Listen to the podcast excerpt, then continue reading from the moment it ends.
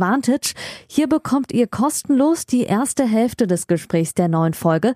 Das Gespräch endet nach der Hälfte des Interviews und das gesamte Interview, das gibt's exklusiv auf der Patreon-Seite dieses Podcasts unter www.patreon.com slash advantage podcast. Und jetzt viel Spaß beim Hören.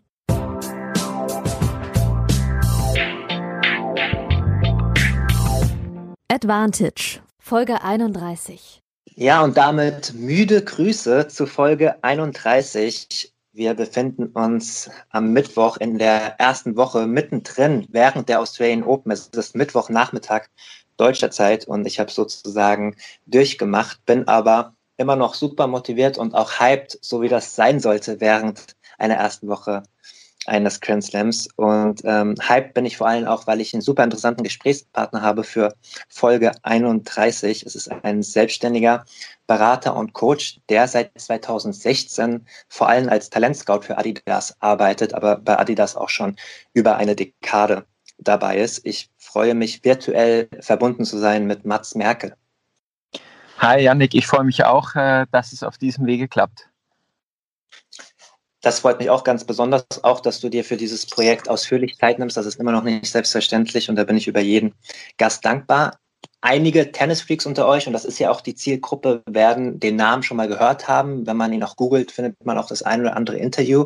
Für diejenigen, die mit dem Namen noch nichts anfangen können, ganz kurz ein paar Key Facts. Experte für Personal Bilanzen, was das bedeutet, vor allem Recruiting, Teambuilding, Persönlichkeitsentwicklung. Ich hatte es erwähnt, seit 2007 für Adidas ähm, im Einsatz unter anderem. Ähm, da ist ein Player Development Program, Program ähm, damals ins Leben gerufen worden, für das er gearbeitet hat. Da kommen wir dann natürlich später auch noch dazu.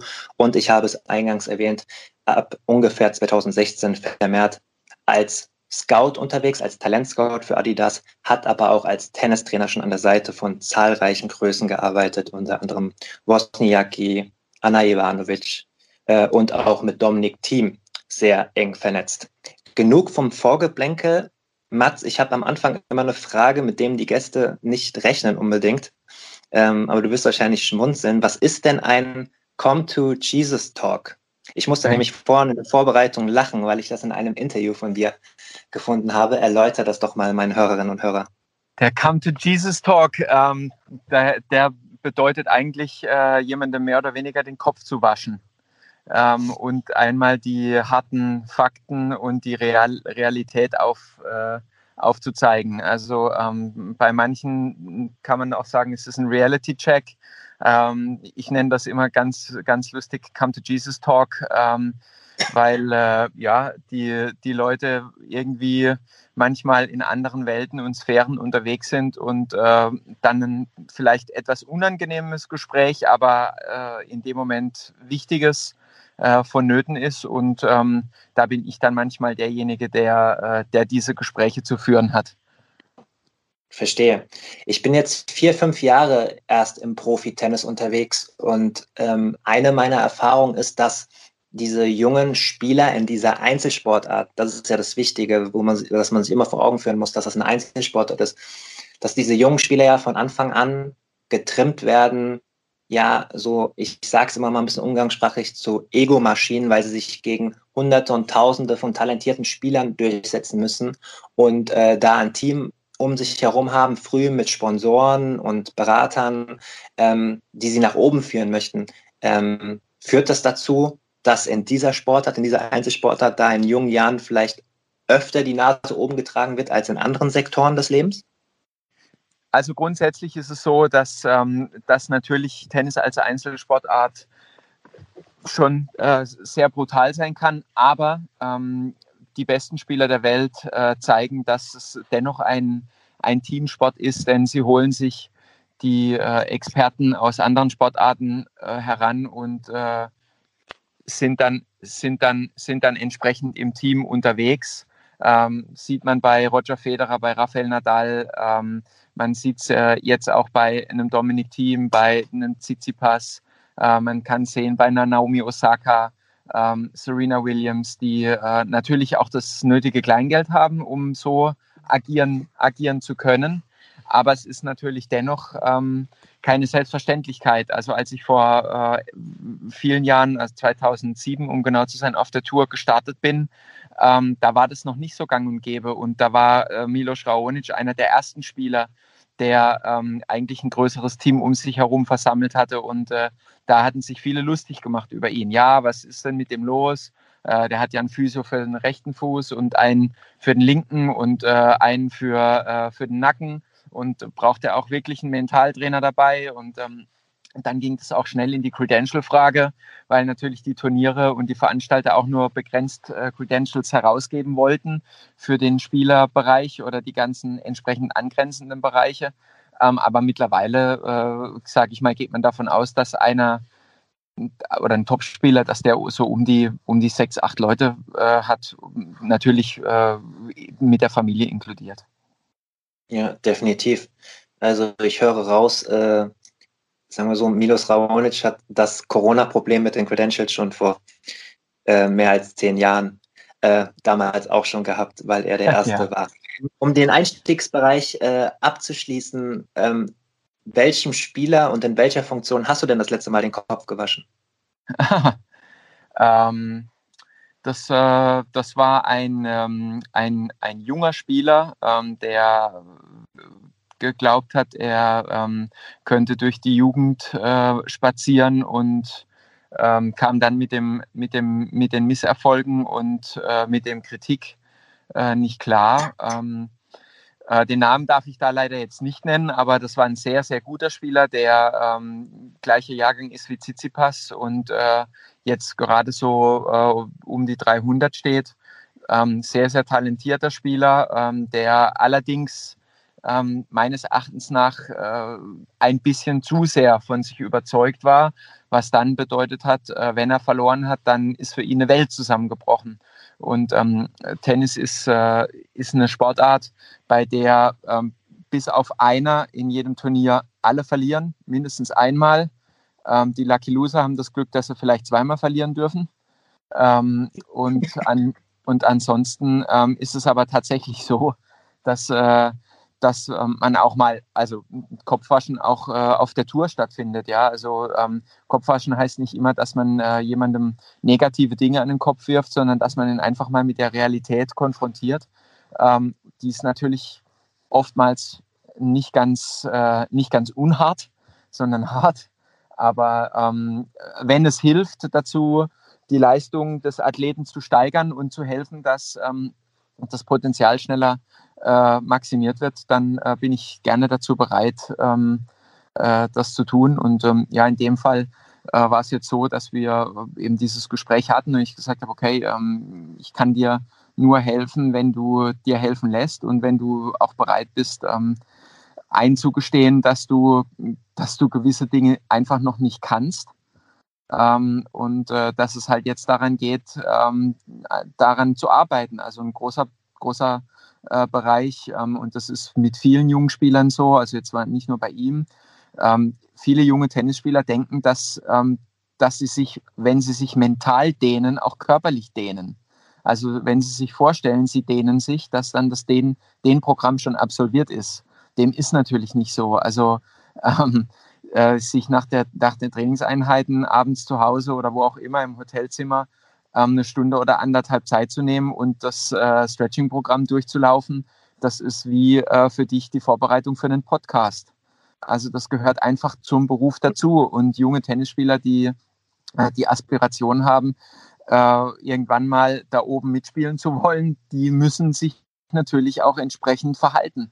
Äh, ich, wenn ich mich mit einem jungen Spieler unterhalte, dann sage ich immer, es ist genau das Gleiche, wenn ich eine äh, Präsentation äh, zu Spielern habe bei Adidas da kann ich auch nicht die Hälfte der Slides vergessen oder einfach auslassen, weil ich keinen Bock habe. Das geht natürlich nicht, ja. Und ähm, so versuche ich dann immer den, den Brückenschlag zu schaffen. Manchmal klappt es, manchmal klappt es nicht, manchmal dauert es länger, manchmal fällt der Groschen gleich.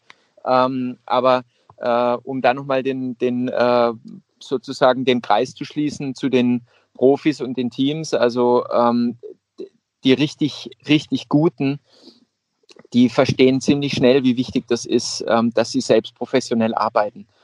Also es ist jetzt nicht so, dass äh, die Topspieler sich selbst noch nie gedehnt haben, ja, ähm, sondern ganz im Gegenteil, die wissen, wie aufwendig das alles ist und ähm, wissen dann, je härter sie dafür arbeiten, äh, desto höher ist dann eventuell später mal die Chance, dass sie jemanden haben, der sie dehnt und sie dann tatsächlich während dieser Zeit runterkommen können und, ähm, und sich sozusagen mental entspannen können.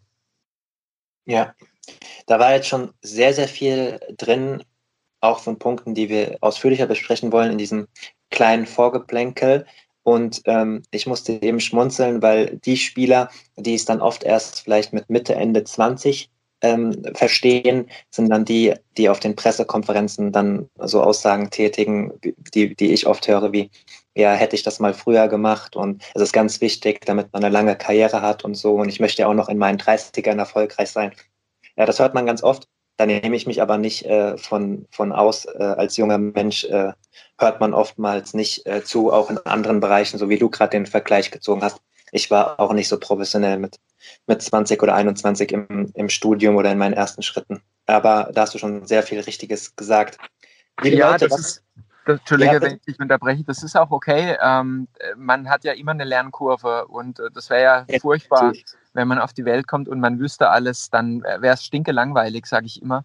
Ähm, und es ist auch völlig okay. Also ich habe auch schon mit Spielern gearbeitet, die kein Gemüse gegessen haben oder keine, kein, kein Obst, keine Früchte. Die haben einen Burger bestellt und äh, haben praktisch das, das ganze Grünzeugs runtergenommen. Und ähm, ich da, wusste gar nicht, da, dass nur er einen Adidas-Vertrag hat. ja, das, ähm, das, äh, das sind, das sind, ähm, das sind Dinge, ähm, äh, die, die dann halt einfach mega wichtig sind, äh, anzugehen und anzusprechen und immer wieder zu adressieren, ja. bis die Athleten das verstehen, weißt du. Und ähm, da, da geht es meist oder, oder sehr oft auch äh, wirklich über das eigentliche Tennis hinaus. Ja. Tennis ist natürlich ähm, dann letztendlich, was, was die Punkte bringt und, äh, und die Performance, aber das drumherum ist oftmals viel wichtiger und die Gespräche, die man hat außerhalb vom Platz äh, mit den Spielern und mit den Eltern und den Managern und ähm, der Entourage, sage ich jetzt mal, ähm, die sind einfach un unheimlich wichtig und ähm, teilweise überhaupt nicht zu bemessen. Ähm, deshalb äh, ist es auch gut, dass du das ansprichst ähm, und solche kritischen Fragen stellst.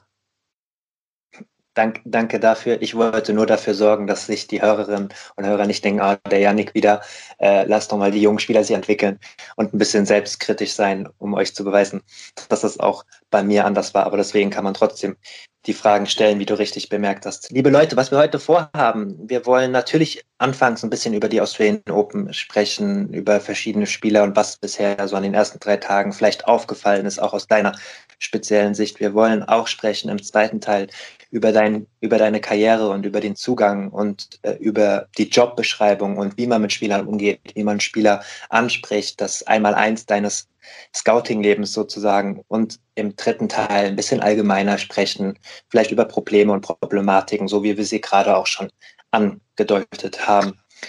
Am Anfang, wie immer, auch bei dir stelle ich die sozialen Medien vor. Ihr könnt Mats Merkel erreichen bzw. folgen auf Instagram. Einfach den Namen Mats mit TS und Merkel wie die Bundeskanzlerin in einem Wort geschrieben. Auf Twitter auch ebenfalls mit einem Ad davor. Und wenn ihr den Namen Mats Merkel in Verbindung mit Adidas googelt, kommt ihr auch relativ schnell zu Interviews, zu seiner Homepage und zu allen anderen wichtigen Seiten, wenn ihr nach dem Podcast Lust habt, noch mehr über Mats zu erfahren. Natürlich auch die sozialen Medien meines Podcasts mittlerweile auf Instagram. Wisst ihr ja, bin ich am aktivsten, mehr als 1100 Leute. Vielen Dank dafür.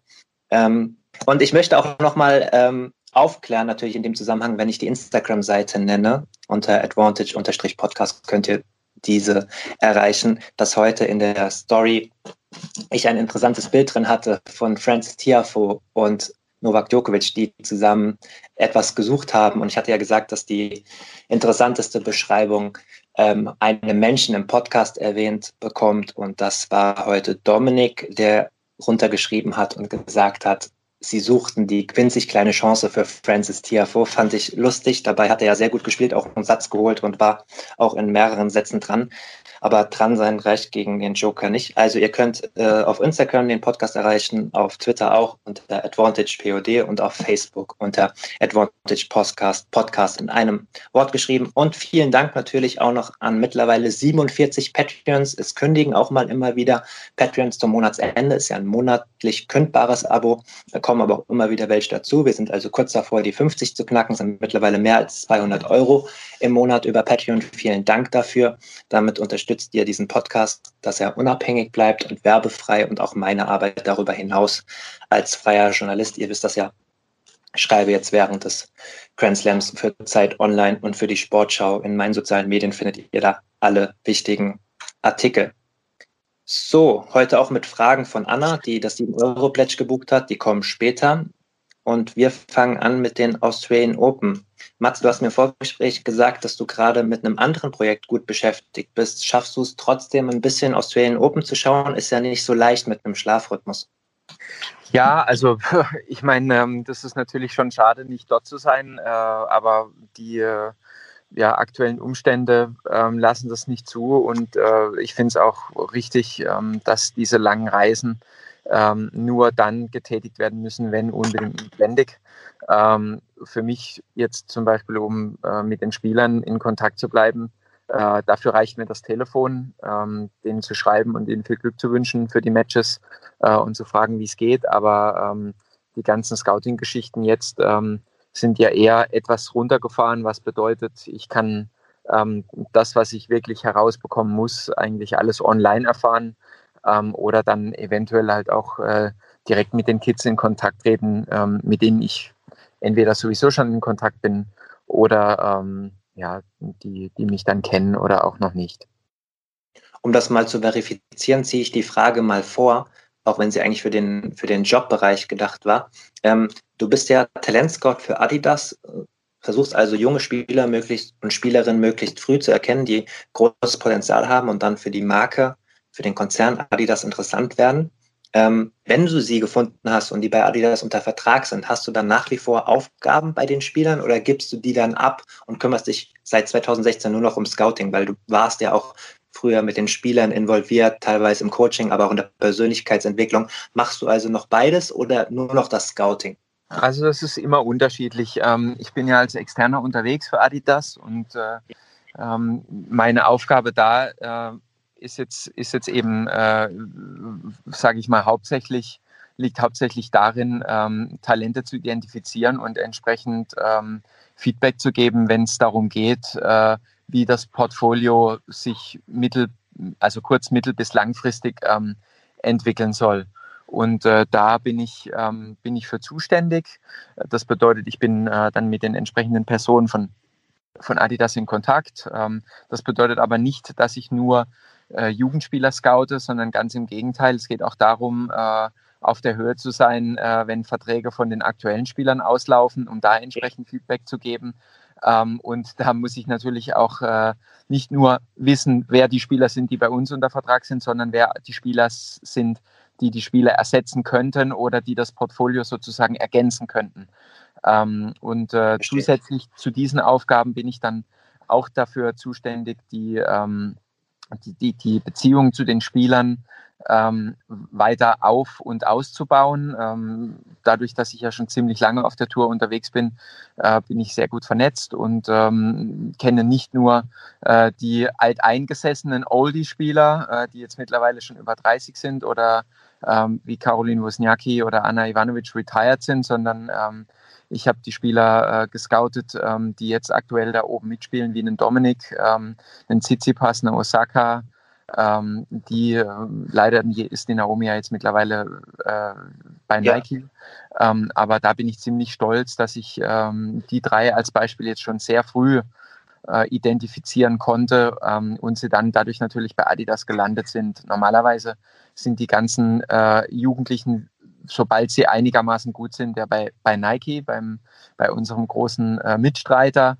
Ähm, aber äh, da hatten wir ähm, dieses Mal ähm, den, den nicht längeren Atem, sondern wir waren einfach schneller und äh, wussten genau, wen wir wollen. Ähm, ja, und deshalb freut mich das natürlich. Und diese Beziehung sozusagen aufzubauen und auszubauen, ähm, dazu kommt dann natürlich auch meine Expertise äh, auf dem Platz ähm, und die Erfahrung. Äh, ich bin dann mit Dominik natürlich lange unterwegs gewesen, ähm, auch außerhalb meiner Adidas-Zeiten. Ähm, habe dann 2019 war ich noch mal ein paar Wochen mit ihm unterwegs, weil der Nico, äh, sein Coach, nicht, ähm, nicht reisen konnte nach Barcelona. Das war auch das Turnier, als er äh, gegen Rafa gewonnen hat äh, im, äh, im Halbfinale, um dann gegen Medvedev das, das Turnier äh, zu gewinnen.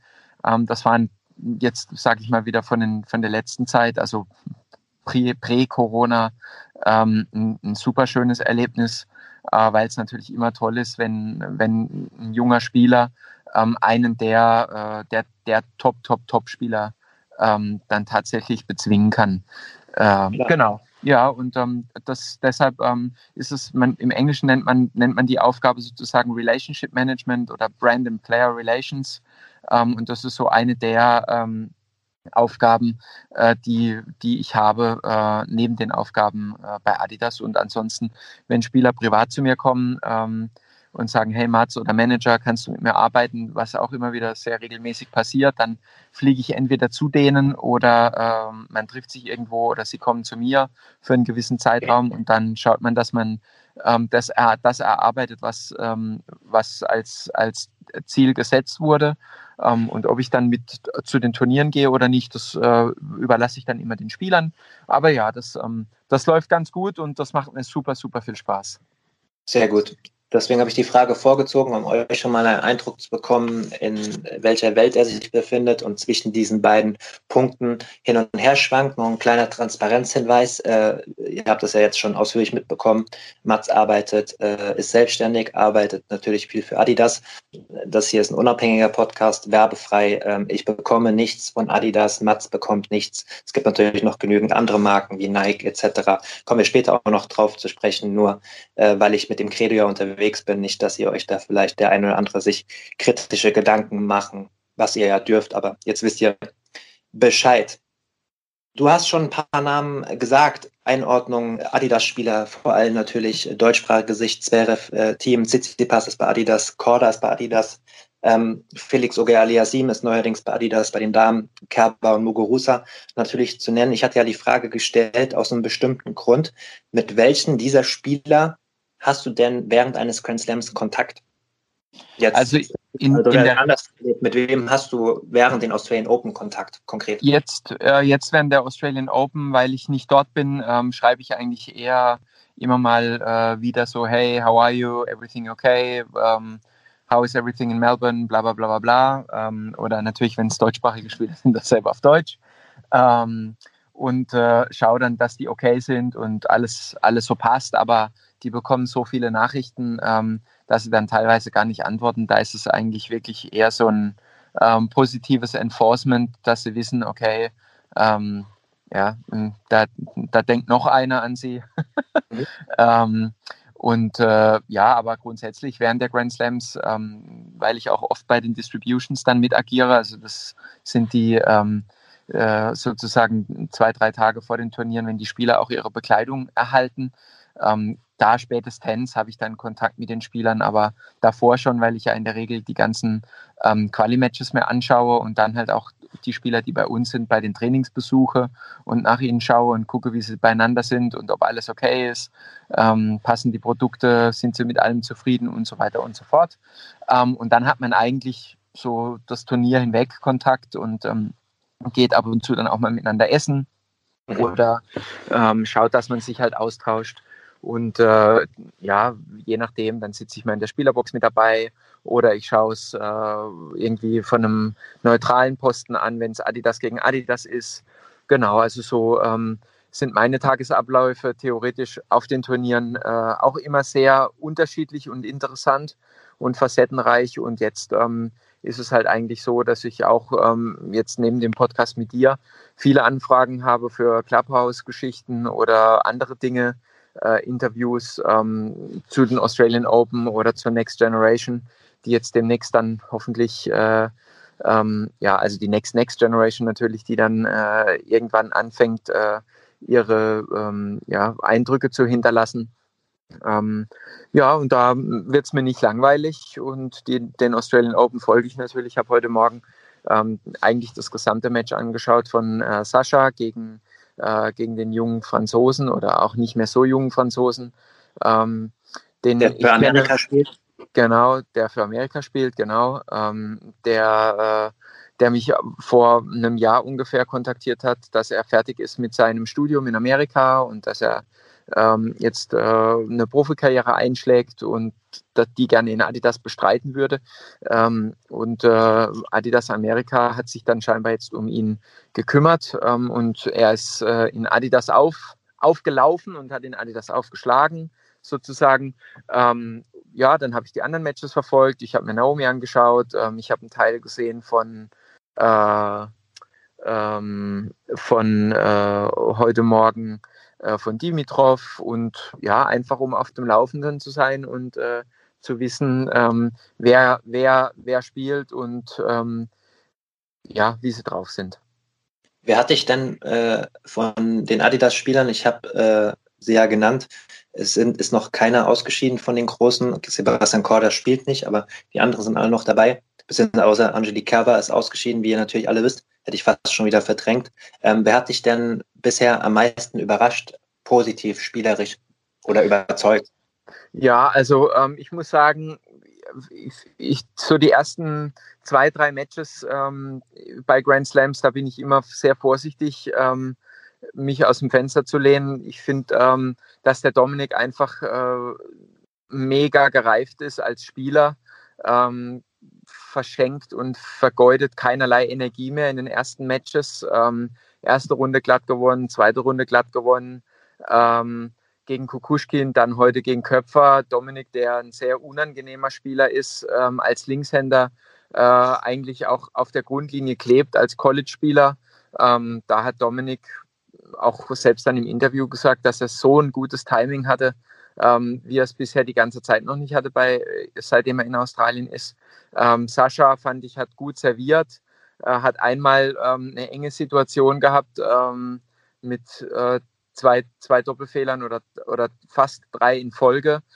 Auch das hat gut, äh, gut geklappt. Ich fand, er hat sehr gut retourniert, ähm, hat die Chancen genutzt, wenn er sie nutzen musste, um ähm, einen glatten Dreisatzsieg einzufahren. Felix hat mir super gefallen, äh, gefällt mir schon seit Jahren super.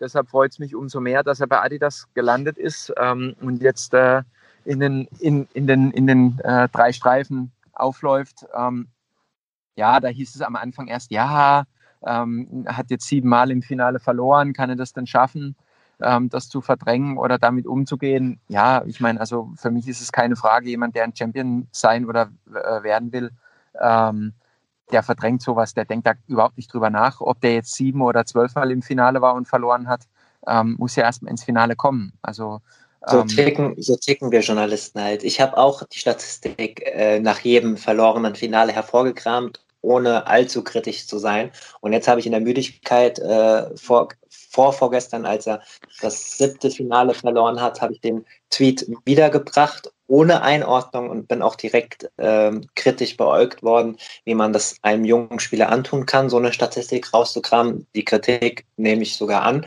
Ähm, aber das sind manchmal diese, hast du jetzt auch von dir aus angesprochen, diese Schwarz- und Weiß-Sichten. Ich weiß natürlich, ich verfolge ihn jetzt auch schon länger, erstes Porträt äh, über ihn auch schon vier Jahre her, ähm, dass der natürlich ganz nach oben starten wird und dass diese Final, Finalspiele ihn nur noch, nur noch stärker äh, machen werden. Aber es ist cool, dass du es dass angesprochen hast. Ähm, ich habe eine konkrete Frage, weil das eigentlich perfekt ist, wahrscheinlich auch auf das, was ihr versucht, oder vielleicht ist es auch nicht so und du wirst mich korrigieren. Ähm, die Topspieler haben ja immer neue Outfits für die Slams und äh, was vielleicht viele nicht wissen, die werden ja schon ganz viele Monate vorher festgelegt. Jetzt ja. gab es so bei Alex Zverev zum Beispiel ein neues Outfit, äh, angehaucht an sein Basketball-Fable. Er ist ja Basketball-Fan, Miami Heat-Fan und die habt ihn ärmellos spielen lassen. Und es ja. war dann auch so, dass in den sozialen Medien sehr viel äh, Kommentare dazu waren. Also Aufmerksamkeit ist ja wahrscheinlich primär gut für euch. Und sogar an den Pressekonferenzen und Medienterminen äh, Eurosport im, im Spielinterview danach, Matthias Stach hat ihn darauf angesprochen, ähm, auch durchaus vielleicht ein bisschen kritisch oder ob es ungewohnt war. Aber ist das genau das, was ihr, was, was Adidas damit bewirken will, selbst wenn es vielleicht mal ulkig erstmal rüberkommen würde oder auch die Kommentare negativ sind, einfach Aufmerksamkeit zu generieren?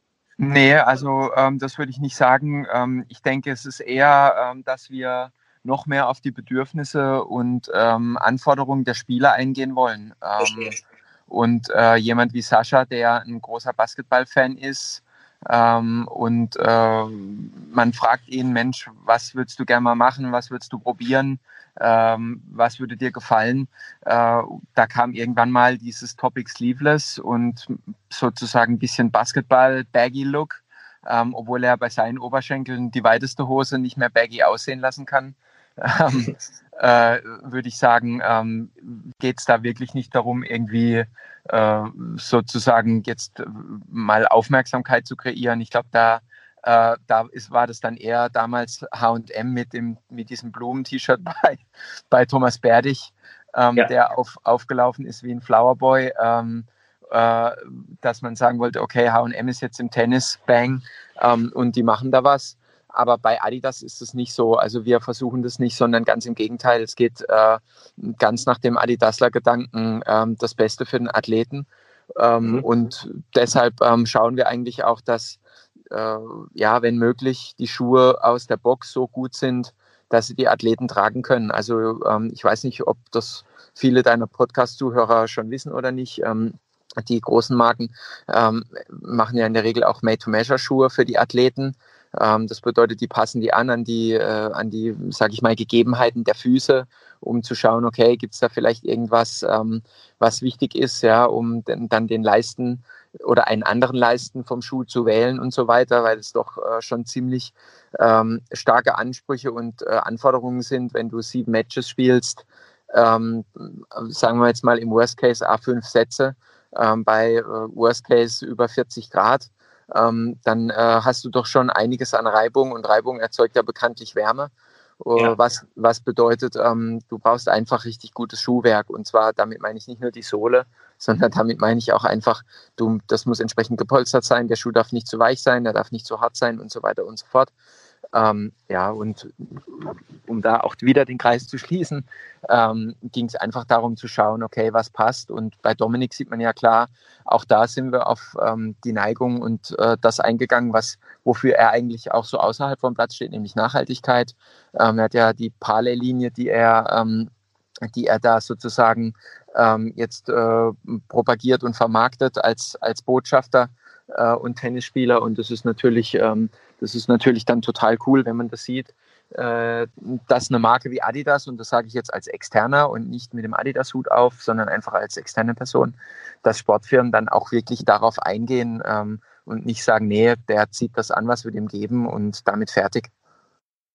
Ja, ja, verstehe. Ja, okay. Das hat er auch äh, übrigens positiv auch äh, gesagt, dass äh, er sich sowas gewünscht hatte, aber da ist auch mal wieder ein bisschen die Unsicherheit kurz rausgekommen, dass er dann auch so von sich selbst nämlich angemerkt hat. Deswegen hatte ich es gesagt. Äh, ich hoffe, es hat nicht zu ungewohnt ausgesehen. Ähm, das kennt man von ihm ja auch, aber er war eigentlich zufrieden damit.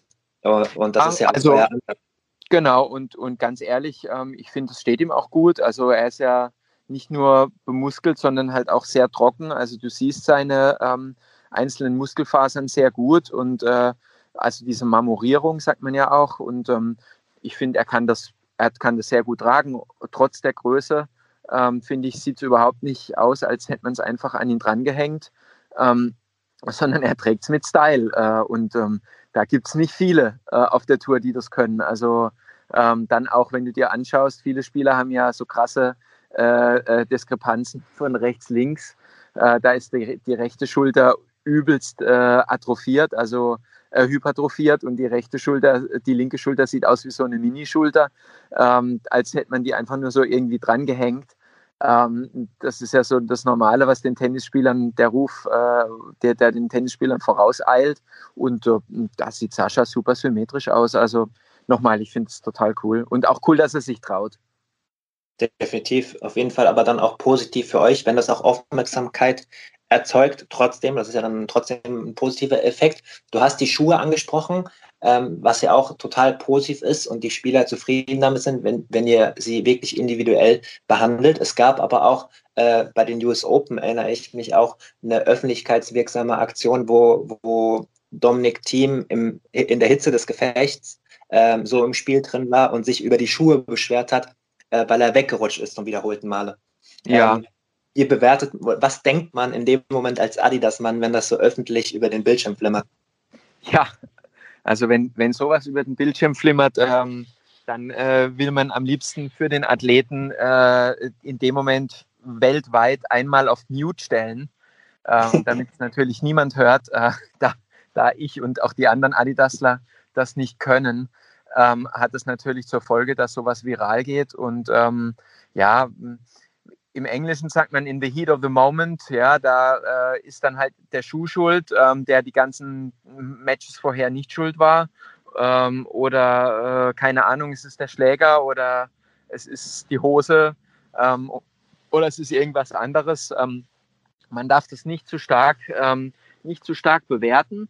Das ist wichtig, aber es ist halt auch wichtig, das schon irgendwie hinterher mit dem Management zu artikulieren, dass solche emotionalen Ausbrüche verba auf verbaler Ebene ähm, natürlich, sage ich jetzt mal, auf dem Center Court der US Open äh, Primetime nicht so gut ankommen.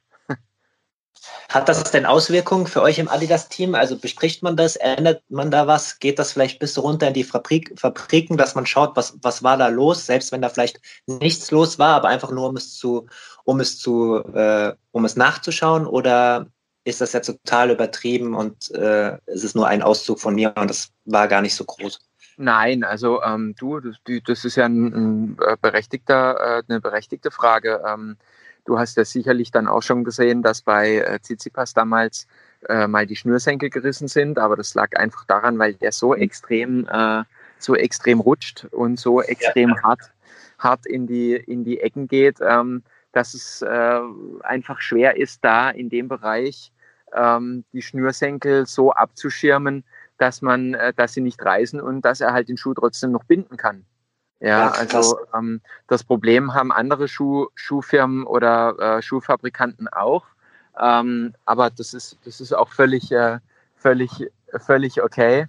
Ähm, nur jetzt in dem Fall oder grundsätzlich bespricht man sich natürlich immer, weil es ist ja letztendlich auch eine RD-Frage, also Research and Development, ähm, dann für die Teams, um zu sagen, okay, wo ist Room for Improvement, wo kann man die Produkte verbessern oder perfektionionieren, äh, woran kann es gelegen haben. Ähm, oftmals fragt man dann die Spieler auch nach dem Match oder nach dem Turnier, ob man diesen, Part, äh, diesen besonderen oder bestimmten Schuh haben kann, äh, um dann genau nachzu forschen, woran das gelegen haben kann, ja, ob es vielleicht tatsächlich ein Fehler war in der Produktion oder ob es an irgendwas anderem gelegen war oder einfach um sich selbst abzusichern, dass es eben nicht daran gelegen ist. Ja. Ähm, und das finde ich immer ganz wichtig, äh, dass man halt auch tatsächlich dann die entsprechenden Nachforschungen betreibt. Also ähm, das, ist, das ist nicht das erste Mal, dass sich jetzt irgendwie, ähm, dass sowas passiert ist. Das ist auch schon anderen Spielern passiert und äh, ja, manchmal äh, können die dann irgendwie witzig darüber lachen. Und äh, manchmal geht es halt einfach nicht, ja. Und dann muss man halt schauen, wie man in dem Moment damit umgeht. Ja, cool, dass du auch äh, dazu äh, ausführlich Stellung genommen hast. Das interessiert, glaube ich, auch sehr viele Leute, gerade in der digitalisierten Welt mit Social Media. Wenn wir nochmal konkret auf die Australian Open zurückkommen, jetzt in der dritten Runde gibt es ein sehr interessantes Duell zwischen Felix Auger aliasim wie du schon erwähnt hast, seit neuestem Adidas-Spieler, ähm, der gegen seinen Landsmann Dennis Shapovalov spielt. Nike-Spieler. Das ist natürlich nicht das einzige Merkmal, was interessant ist. Adidas gegen Nike ist natürlich unter dem Gesichtspunkt äh, interessant, dass ich dich im Podcast habe. Aber es sind natürlich zwei der talentiertesten jungen Spieler weltweit, bei denen man kein Prophet sein muss, dass beide dauerhaft in den Top Ten spielen werden und dass das erste von sehr vielen ähm, Duellen sein wird zwischen zwei Freunden, die auf hohem Grand Slam-Niveau gegeneinander spielen werden. Vielleicht können wir mal anhand dieses Duells deutlich machen, ähm, weil wir im zweiten Teil erklären wollen, wie dein Scouting läuft, aber vielleicht können wir anhand von Felix Oger Aliassi mal deutlich machen, wie das läuft, wenn man einen Spieler, der schon etabliert ist und der vielleicht das heißeste Prospect ist im Herrentennis, wie man den abwirbt und zu Adidas bringt. Vielleicht kannst du den Prozess mal ein bisschen erklären.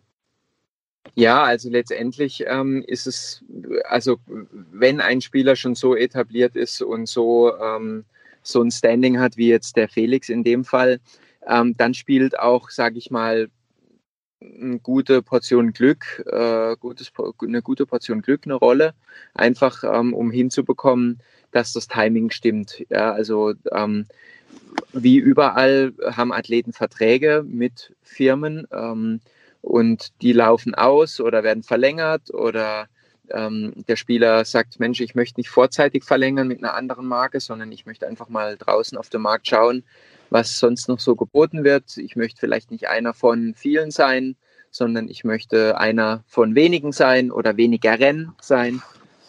Und, ähm, und äh, da ist es natürlich so, dass so jemand wie ähm, Felix für uns unheimlich gut ins, äh, ins Portfolio passt. Und ähm, die Art und Weise, wie man so jemanden äh, letztendlich äh, rekrutiert oder dann dazu bringt, dass er bei Adidas landet, ist ähm, ja, das ist einfach ein lang, langwieriger Prozess. Also ich habe. Wann hat der, wann hat der begonnen? Also, also wann, wann wurde, ich weiß nicht, inwiefern du direkt also, in was, first, aber wann First Contact, First Contact, ja. den ich etabliert hatte, ähm, das ist vor äh, fünf Jahren gewesen, 2015. Okay, krass. Ja, also nee, schon länger her, vor sechs Jahren. Ähm, vor sechs Jahren, da war er, der ist 2000 geboren, ähm, da war er 14 oder 15 und hat ähm, hat äh, das erste Mal Orange Bowl und Eddie Hör gespielt. Ähm, und hatte da schon einen Vertrag gehabt? Da war er bei Babolat unter Vertrag. Ja. Und das war ein Head-to-Toe-Vertrag und den ähm, hatten, die, ähm, hatten die Eltern auch ziemlich lange aufrechterhalten. Also er hat ja die US Open gewonnen, Junioren gegen, ich glaube, Tsitsipas war es im Finale. Ähm, dann ein oder zwei Jahre später und selbst da war er noch in Babolat und ähm, das äh, hat sich dann gezogen und das war auch, äh, glaube ich, okay so. Ähm, dann war er natürlich jetzt die, die letzte Zeit bei Nike und ähm, der Vertrag lief dann aus und ähm, dann waren es äh, gutes Verhandlungsgeschick und, ähm, sage ich mal, äh, die, die richtigen Worte und Kniffe und ähm, und das Glück, dass wir ihn äh, dann letztendlich äh, haben landen können. Ja, das Glück hat man nicht immer und man verliert auch mal Spieler, ja, so wie jetzt eine Naomi Osaka oder ähm, ja. andere Spieler, von denen man denkt, Mensch, ähm, ja, die, warum lassen wir die gehen oder warum gehen die woanders hin? Die sind doch gut, ja, oder die gewinnen einen Grand Slam, wie jetzt auch die Simona Halep, die ja ziemlich lange bei uns war und erst nachdem sie von uns weg ist, dann einen Grand Slam gewonnen hat. Aber das liegt dann nicht immer nur daran, dass jetzt eine Firma wie Adidas sagt, ja, wir wollen euch gar nicht mehr halten und wir wollen, wir brauchen euch nicht mehr oder wir sind nicht bereit, euch eine gewisse Summe zu bezahlen, sondern das liegt dann auch einfach teilweise an den Spielern oder den Managern, ähm, weil es halt schon eine sehr besondere Welt ist, ja. Und da werden ähm, teilweise die Parteien dann gegeneinander ausgespielt. Ja, um, um da mal das zu sagen, was ich sagen darf. ja. Trotzdem, ich versuche nochmal konkreter nachzufragen. Ja. Ähm, wann wurde euch denn klar, dass da ein Vertrag mit Nike ausläuft und ihr eine reelle Chance habt? Also wie bekommt man sowas mit? Tastet man da an dem Team heran, am, am, am Manager heran, ob man überhaupt mit Nike verlängern will? Äh, ist das dann ethisch in Ordnung? Wie, wie, wie funktioniert sowas?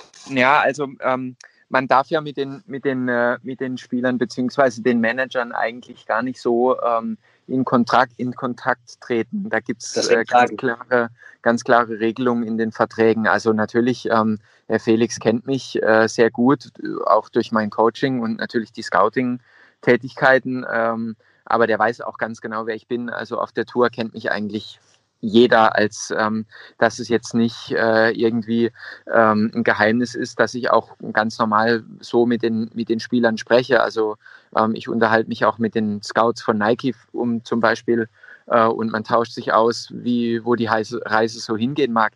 Ähm, ähm, deshalb, äh, man darf einfach nur keine ähm, keine finanziellen äh, Gespräche führen und äh, eben Dinge ansprechen, die äh, laut Vertrag nicht, nicht nicht erlaubt sind anzusprechen.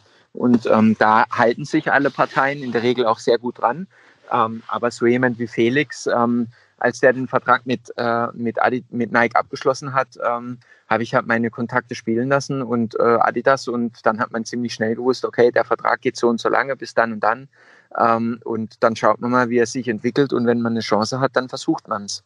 Ähm, und ähm, bei anderen Spielern hat das mal nicht geklappt, da hat man es vielleicht ähnlich probiert und da muss man dann halt einfach schauen, ähm, äh, dass man dann eine, eine Substitution, einen Ersatz dafür findet. Ähm, deshalb ist es immer ein kontinuierliches und konstantes Auf und Ab im Portfolio. Äh, und dieses Portfolio-Management oder im Englischen nennt man das Succession Plan, ist einfach extrem wichtig, ähm, dass man da sich regelmäßig austauscht. Und äh, ja, dafür hat man dann halt ähm, so Typen wie mich, äh, die ähm, die dann die Firmen äh, regelmäßig auf, auf dem Laufenden halten und äh, auch schon informieren, wer äh, die Next, Next Generation ist, ähm, auf die man sich konzentrieren muss, jetzt schon, ja, um die Verbindung zu schaffen und aufzubauen, äh, damit die Spieler einen einfach kennen. Ja, das ist ganz wichtig. Definitiv klingt auf jeden Fall nach einer sehr sensiblen Aufgabe, wo du dauerhaft äh, gefragt bist, ähm, da kommunikativ auf höchstem Niveau zu agieren und in, in den Grauzonen keine, keine Grenzen zu überschreiten. Liebe Hörerinnen und Hörer, weil wir uns noch im, im äh, frei zugänglichen Teil dieses Podcasts befinden, möchte ich euch noch ein paar Daten mit auf den Weg geben, die wir später vielleicht auch nochmal ähm, im, im Patreon-Teil besprechen wollen. Ich habe eine Statistik gefunden, Mats, von Anfang 2020. Also sie ist nicht mehr ganz auf dem Stand, weil wie du ja auch berichtet hast, gibt es ab und zu ein paar, ein paar Wechsel bei den Spielern. Äh, bei den Top 30, äh, bei den Damen, was Kleidung angeht, ist Nike der Marktführer mit 43 Prozent. Adidas ist auf Platz 2 mit 14 Prozent. Bei den Herren ist es ein bisschen ausgeglichener, ebenfalls bei den Top 30 führt Nike mit 23 Prozent, Adidas dicht dahinter 17 Prozent und es folgen äh, Asics und Lacoste mit jeweils 14 Prozent. Du hast es ja auch von dir aus angesprochen. Ihr habt jetzt mal einen richtigen Coup gelandet mit Felix Auger aliassim.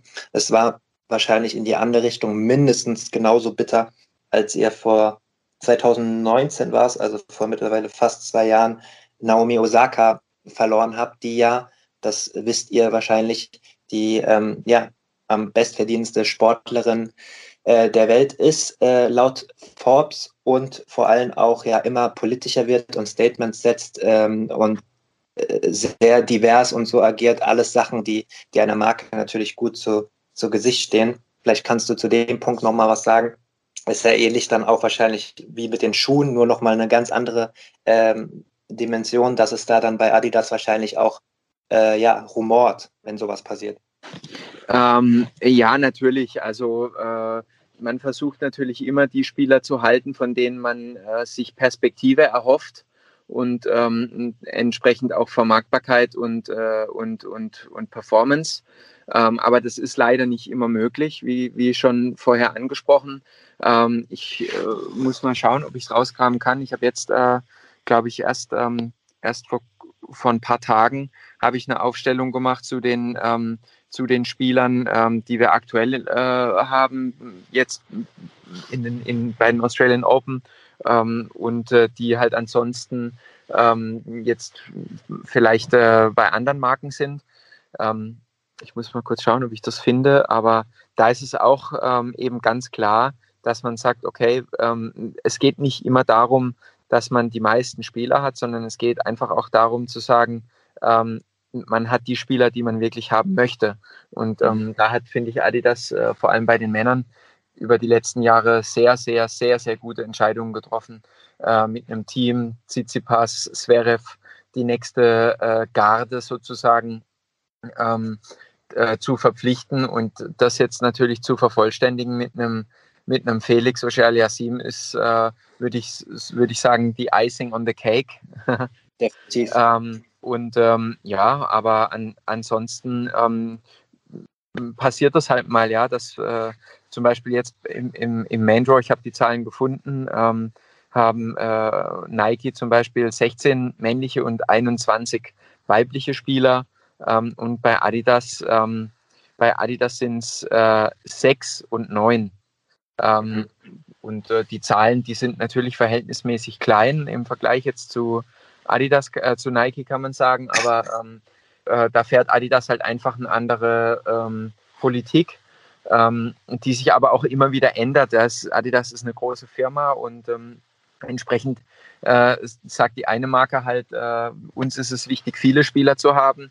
Und eine andere Marke sagt, uns ist es wichtig, die Spieler zu haben, die für uns auch wirklich als Firma einen Unterschied machen können. Und ähm, da finde ich, äh, hat Adidas viele, viele gute Entscheidungen getroffen die letzten äh, 18, 18 Monate. Anschlussfrage an dieses Thema. Ähm, also ich höre schon raus, äh, was da die Taktik bei euch ist und dass es nicht um Quantität geht, sondern um, um Qualität natürlich auch. Nochmal eine Frage zu Osaka ähm, liegt das dann auch oder lag das auch an Budgetproblemen? Also war einfach mehr Geld vorhanden bei der anderen Marke? Ich meine, es geht wahrscheinlich eher um Finanzen am Ende des Tages bei so einem großen Deal. Ja, es geht äh, letztendlich dann, äh, wenn es um so viel Geld geht, äh, dann geht es natürlich wirklich auch ums Geld. Aber ähm, es sind schon auch die äh, persönlichen Dinge oder mhm. persönlichen Beziehungen, die eine Rolle spielen und ähm, wie sich der Spieler, Spieler aufgehoben fühlt bei einer Marke und so weiter. Ähm, und äh, ich würde mal sagen, Nike fährt einfach grundsätzlich eine ganz andere, ähm, ganz andere äh, ähm, Marschroute. Das mag aber mhm. auch daran liegen, weil ähm, der junge Mann, der schon seit ein paar Jahren bei ähm, bei Nike jetzt ist, ist es Rubens Rien, der war früher bei Prince, bei einer Schlägerfirma. Und Schlägerfirmen haben ganz andere Herangehensweisen als, als Bekleidungsmarken, äh, ja, so jetzt wie wir in der Regel. Die müssen die Spieler viel, viel früher unterschreiben. Und ähm, entsprechend äh, hat, hat Nike da auch seine Marschroute geändert. Und die haben gesagt, sie wollen äh, ab U12 ähm, die zwei, immer die zwei besten Spieler aus jedem Land versuchen zu verpflichten. Und das ist natürlich schon mal eine Ansage, wenn man sich überlegt, ähm, was das bedeutet. Äh, denn ähm, man kann sich ja selbst ausrechnen, wie viele Länder es gibt auf der Welt und äh, in jedem Jahrgang zwei, zwei Besten. Also ähm, das schaffen sie natürlich nicht, logisch. Aber ähm, sie haben viele gute Spieler. Und da geht es dann aber auch ganz oft einfach um die Matching Rights ähm, und sagen zu können, okay, äh, wir wollen rechtzeitig den Daumen drauf haben, sodass, falls der Spieler mal gut wird, wir, äh, wir, trotzdem, wir trotzdem sofort eingreifen können und sagen können, äh, oder Sie, nicht wir, Sie, Nike, eingreifen können und sagen können, ähm, nee, wir, wir wollen äh, jetzt nicht, dass der Spieler woanders hingeht. Wir bezahlen einfach das Gleiche, was die andere Marke anbietet und dann in der Regel bleibt der Spieler auch bei, bei der Marke. Ja. Okay. Danke für deine Einordnung. Ich habe auch noch mal ein paar Zahlen für euch vorbereitet, ähm, die ich gefunden habe, jeweils mit zwei Quellen. Also Pi mal Daumen dürften die Zahlen stimmen, wobei das ja auch immer nur Schätzungen sind, was Finanzen angeht. Der Nike-Deal von Nadal ist im Jahr ungefähr 10 Millionen wert. Nishikori 2016 erneuert mit Uniqlo, wo ja auch Roger Federer ist, auch um den Dreh. Novak Djokovic seit seinem Wechsel zu Lacoste damals rund 9,4 Millionen. Zahlen sind in US-Dollar. Das mal nur so als Schätzung, was so die Top-Spieler, von was wir da gerade, was ähm, Mats allgemein gesprochen hat, von welchen Zahlen wir da in der Spitze ganz, ganz oben reden. Wahrscheinlich in ähnlichen Sphären werden wir uns da auch bei Naomi Osaka mindestens mal befinden ähm, mit ihrem Stellenwert momentan in der Sportwelt. Ähm, wir wollen weitermachen mit deinem persönlichen Zugang im zweiten Teil, äh, wie man dazu kommt, dein Job auszuführen. Und ich fange mal an mit einer Hörerinnenfrage. Ihr kennt das ja, das Prinzip ist so, dass Patreons ab dem 7-Euro-Pledge im Monat eigene Fragen einsenden können, speziell auf den Gast, immer bis zwei Stunden vor der Sendung. Und das hat Anna gemacht. Anna, vielen Dank für deine Unterstützung. Das Prinzip des Podcasts ist ja so, dass es jeden Mittwoch eine neue Folge gibt. Ab dem 5-Euro-Paket im Monat, das monatlich kündbar ist, bekommt ihr jede Folge immer mittwochs zuerst und in ganzer Länge ähm, ja, abrufbar auf www.patreon.com slash advantagepodcast. Drei Werktage später geht der Podcast in komprimierter Fassung mit aber mindestens 50 Prozent, oftmals sogar mehr online frei überall dort, wo es Podcasts gibt. Das nochmal so für euch zur Info. Und Anna wollte wissen, die ein bisschen nicht verwirrt war, aber sich gedacht hat, hm, Mats Merkel, der arbeitet für Adidas, aber der war auch Trainer und der hat ja auch mal mit Anna Ivanovic zusammengearbeitet und da wollte sie wissen, wie das gekommen ist. dass du mit Anna Ivanovic gearbeitet hast. Also war da zuerst die Zusammenarbeit äh, mit Adidas oder war zuerst das Trainertum? Kannst du das mal so ein bisschen aufbröseln? Ja, natürlich, klar. Ähm, also da, ich fange einfach mal von, äh, von vorne an, ähm, damit die, die, die Zuhörer äh, da sich ein, tatsächlich auch ein gutes Bild von mir machen können und meinem Werdegang. Also ich hatte ursprünglich nie vor, im, im Tennis zu arbeiten. Ich wollte immer Medizin studieren und ich war ein ganz hat ja, gut hat, hat ja gut geklappt. Ja, hat richtig gut geklappt. Ähm, und ich war ein ganz passabler Tennisspieler und hatte äh, eigentlich ein äh, Vollstipendium in äh, einer Universität in Texas ähm, äh, in Aussicht. Bin dann schon dorthin geflogen und war zwei, drei Monate dort am Campus, äh, die Klassen besucht und äh, mit den Jungs trainiert. Und dann habe ich mitbekommen, Mensch, ähm, irgendwie kann ich keine Matrikelnummer bekommen von der NCAA, um da bei diesen Mannschaftsspielen mitzumachen. Dann hat sich herausgestellt, dass der College Coach damals ähm, meine SAT und TOEFL Results nicht weitergeleitet hat und äh, ja, das war alles nicht so das Gelbe vom Ei. Dann kam ich zurück nach Deutschland und ähm, ein guter Freund von mir hat dann gesagt, Mensch, ähm, ich habe gehört, bei Adidas, da wird gerade jemand gesucht im Produktmarketing-Bereich. Schau dir das doch einfach mal an. Äh, und dann kannst du doch, wenn du Bock hast, äh, hier in, in, Nürnberg oder so studieren äh, nebenbei und äh, kannst vielleicht irgendwann mal bei Adidas arbeiten. Und, und da dachte ich mir so, hm, okay, klingt eigentlich ganz cool, ja, und kann ich mir mal anschauen. Dann bin ich da äh, bei Product Marketing äh, Tennis gestartet und äh, habe ziemlich schnell über mein, mein, mein Tennis äh, viele Leute kennengelernt, ähm, unter anderem auch äh, den Präsident von einem äh, Tennisverein in Herzogenaurach, ähm, der mich dann dazu gebracht hat, ähm, den Verein neu aufzuforsten oder auf Vordermann zu bringen, äh, Trainingsprogramme aufzustellen, äh, Trainer zu organisieren und selbst auch äh, dann ähm, am Wochenende, wenn möglich, äh, Training zu geben. Und ich habe einen, ein Street-Tennis-Event organisiert. Ähm, und mhm. bei diesem Street-Tennis-Event äh, war Nicolas Martin, der Sohn von Klaus Martin, ähm, der seit, ja, keine Ahnung, fast 30 Jahren bei Adidas äh, war. Der ist leider letztes Jahr in, in Pension gegangen ähm, im Sports Marketing Tennis Bereich. Und der hat mich äh, dann mehr oder weniger da kennengelernt, weil ich seinen Sohn angefangen habe zu trainieren. Und ähm, das war 2006, zwei, Entschuldigung, 2007. Und 2007 ähm, kam dann irgendwann Klaus auf die Anlage zu mir und gesagt, ja, hier Montagmorgen, 7 Uhr bei mir im Büro. Und ich, ich, wusste gar nicht, wer er war, weil ich hatte ja nur seinen Sohn im Training und wusste, wie der mit Vornamen heißt. Und äh, da ist er halt mit Nachnamen Martin heißt. Aber ich wusste jetzt nicht, dass der Vater irgendwie im Sports Marketing Tennis war. Ja, hat mich jetzt nicht so drum gekümmert. Und ähm, dann bin ich um 6 Uhr äh, da im Foyer gesessen, mich extra der Security reingelassen und hatte die Hosen voll bis oben hin ähm, für den, den, Termin mit Klaus. Und Klaus äh, kam nur rein und hat mich so mit sich gewunken in sein Büro. Und äh, äh, nach einem kurzen Guten Morgen hat, war seine erste Frage, was ist dein Plan für die nächsten fünf Jahre? und, und ich so, what? Äh, warst du da? Da war ich ähm, 2007, ähm, da war ich ja kurz vor meinem 23. Geburtstag. Und, ähm, und dann habe ich gesagt, du, um ganz ehrlich zu sein, ich weiß es nicht so ganz genau ich kann es dir nicht sagen. Ähm, ich möchte jetzt hier das Praktikum erfolgreich absolvieren und dann würde ich parallel vielleicht äh, anfangen, hier in Nürnberg zu studieren und äh, würde parallel dazu weiterarbeiten, keine Ahnung, je nachdem, wie Adidas mit mir zufrieden ist. Na, naja, ich habe eine bessere Idee für dich. und dann habe ich zu ihm gesagt, okay. Ähm, und dann hat er mir von dem sogenannten Player Development Programm erzählt, was damals äh, gerade äh, ein Jahr alt war und äh, von Sven Grönefeld ähm, alleinig geleitet und geführt war, ähm, unter der Schirmherrschaft von Jim Latham, Sports Marketing Tennis.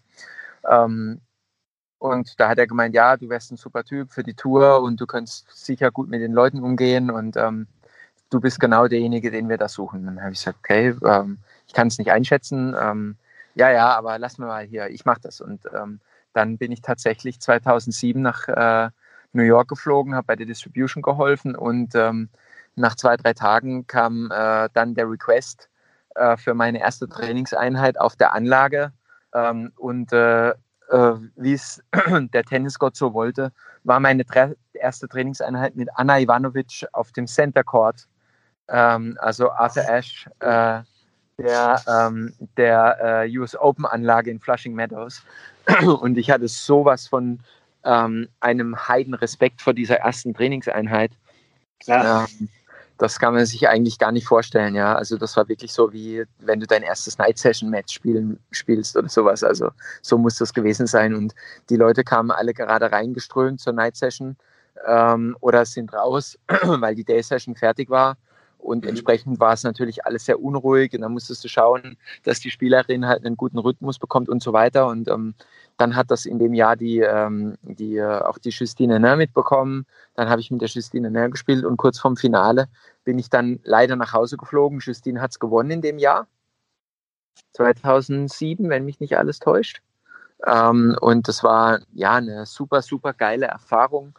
Ähm, und ja, das, äh, so bin ich dann bei Adidas äh, im, im Sports Marketing äh, gelandet und bin dann als am Anfang sozusagen als Sparring-Partner da unterwegs gewesen und so ein, ein bisschen so Kindermädchen für alles. Äh, dann habe ich auf einmal auch mit dem Verdasco trainiert und mit dem Sätze gespielt.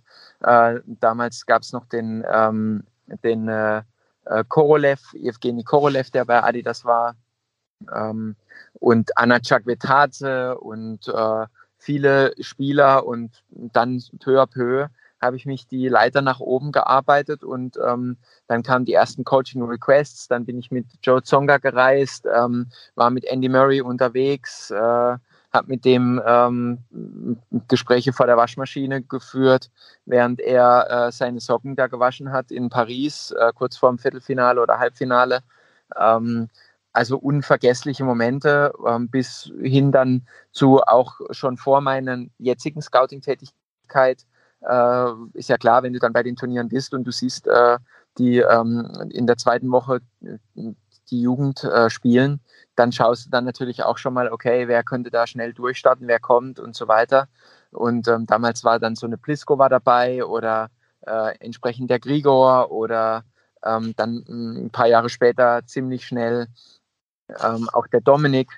Ähm, ja, und, äh, und so kam ich dann, wie gesagt, zum Coachen dann war ich ähm, lange mit. Warte, ich, ja. da mal kurz, ich, ich greife da mal kurz ein, weil wir das versuchen ein bisschen zu ordnen, weil da war jetzt schon mega viel drin. Erstmal, Anna, ich hoffe, du hast deine Antwort bekommen in mittendrin, weil Mats hat sehr weit ausgeholt, weil das ja alles miteinander zusammengehangen ähm, hat. Ich wollte eigentlich erst zu Anna fragen und dann fragen, wie bist du zu dem, zu dem Job gekommen? Jetzt hast du beides geantwortet, beantwortet, weil ich das selbst auch nicht wusste, was für ein Zufall, dass Anna Ivanovic tatsächlich die erste Spielerin war, mit der du dann auch noch im größten Tennisstadion der Welt äh, deine erste Einheit gemacht hast. Ähm, mhm. In dieser Anfangsphase, die du jetzt sehr gut beschrieben hast, ähm, du hast ja das Wort Mädchen für alles benutzt. Ähm, wie passt das denn zusammen, beziehungsweise wie kriegt man die Interessen ähm, zusammen und getrennt, dass man sowohl coaching-technisch gute Arbeit verrichtet, aber auch ein Auge für Adidas hat und äh, diese Dinge vollzieht. Ähm, ich, weil beides sind ja zeitintensive Arbeiten, die man gewissenhaft äh, äh, abliefern muss, sonst ist man ja ganz schnell raus aus dem Geschäft. Ja, genau. Also du musst halt einfach ähm, hart arbeiten. Du musst gewillt sein, äh, mehr als zwölf Stunden am Tag zu arbeiten und dir ähm, eine Reputation auf der Tour aufzubauen, ähm, dass du halt jemand bist, der gemocht ist auf der Tour und ähm, äh, sozusagen auch jemand bist, zu dem die Leute gerne kommen und an den sie sich wenden, wenn irgendwas ist. Und ähm, das habe ich hinbekommen. Und was das Coaching betrifft, ähm, habe ich ziemlich früh einfach geschaut, okay, wer sind Trainer, ähm, an denen ich hochschaue, von denen ich was lernen kann.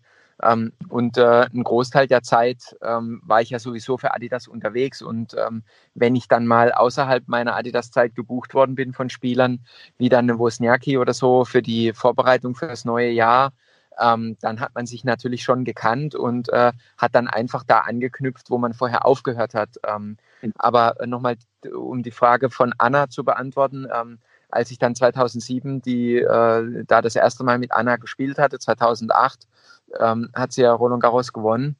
Yes, ähm, 2008 war das. 2008, genau, ähm, war es dann so, ähm, dass ich da nur ein bisschen involviert war. Das hatte eigentlich Sven alles ähm, in der Hand mit einem festen Hitting-Partner, mit dem Anna ähm, da ge gearbeitet hat. Ähm, aber wir hatten uns natürlich sehr gut gekannt. Wir haben auch die Vorbereitung damals gemacht äh, von 2007 auf 2008 äh, für, in Australien. Da hatte ich leider eine Salmonellenvergiftung und konnte dann nicht weiter mit ihr arbeiten. Ähm, und entsprechend kam dann halt ein fester Hitting-Partner dazu. Und ähm, ich hatte ein bisschen gebraucht, bis ich mich davon erholt hatte. Und als ich dann 2015 gehört hatte, sie hat mit Nigel Sears aufgehört zu arbeiten, ähm, habe ich gesagt, du, äh, da kontaktiere ich doch einfach mal das Management, habe das mit Adidas abgesprochen, habe gesagt, pass auf, ähm, es kann ja nur Win-Win sein. Ähm, wenn ich Anna helfen kann, dann äh, bin ich davon überzeugt, dass sie gut spielt. Ähm, und wenn nicht, dann äh, hat man es halt probiert. Und ähm, daraus wurde dann, äh, wie in der Süddeutschen mal geschrieben wurde, das äh, Sommermärchen im Tennis äh, in Roland Garros, weil wir natürlich auch mit, ähm, mit äh, Bastian Schweinsteiger viel Zeit verbracht haben, ähm, der ein absoluter Champion ist und das Mindset von einem Champion hat von dem ich unheimlich viel gelernt habe. Und ähm, die Zeit mit Anna war unheimlich besonders, weil sie auch äh, als, als Person eine ganz tolle Frau ist und eine super Spielerin und meine jetzige Frau und damals äh, äh Freundin, Lebensgefährtin. Äh, wir waren oft in der Gruppe essen und haben uns ausgetauscht und ähm, das war ja war eine, eine Zeit, die ich niemals missen möchte und äh, mit nichts tauschen oder gegen nichts. Dann knüpfe ich da mal an. Wir springen jetzt ein bisschen in den Themen, wie ihr merkt, aber das macht gar nichts, weil es äh, sehr viele verschiedene interessante Themen sind. Ich habe nämlich ähm, gelesen, dass in der Dokumentation über Bastian Schweinsteiger, die in der ARD lief, ähm, du in einem Ausschnitt von diesem angesprochenen Turnier 2015 bei den French Open zu sehen bist als Coach von Anna Ivanovic. Hast du es mir ja auch schon vorweggenommen und gesagt, ähm, dass das ja damals dann noch das erfolgreichste Turnier war mit dem Halbfinallauf. Kannst du ein bisschen aus dem Nähkästchen plaudern, wie damals die Zusammenarbeit war mit ihr und dann ihrem noch nicht verlobten Bastian Schweinsteiger? Ich stelle mir das auch ein bisschen ähm, ja, nicht Angst einflößen, das falsche Wort, aber natürlich, wenn dann so ein Fußballweltmeister dazukommt, der gleichzeitig mit der Spielerin liiert ist, äh, muss man sich ja als Trainer auch als Verantwortlicher so ein bisschen behaupten auch. Also weißt du, was ich meine? Ja, ja, klar. Ähm, ähm, aber ich habe auch aber, gewusst, dass der erste Kontakt direkt auf der Bühne war, weil der eingeflogen worden ist mit einem Helikopter ja, und genau. du gerade coachen warst. Das war der erste frei zugängliche Teil der neuen Folge. Die zweite Hälfte hört ihr exklusiv auf der Patreon-Seite www.patreon.com slash advantagepodcast. Dort könnt ihr mit einem kleinen monatlichen Beitrag dafür sorgen, dass es diese langen, unabhängigen Interviews ohne Werbung regelmäßig gibt und unterstützt zudem Yannicks unabhängige Arbeit als freier Journalist im Tennis-Doping- und Sportpolitikbereich.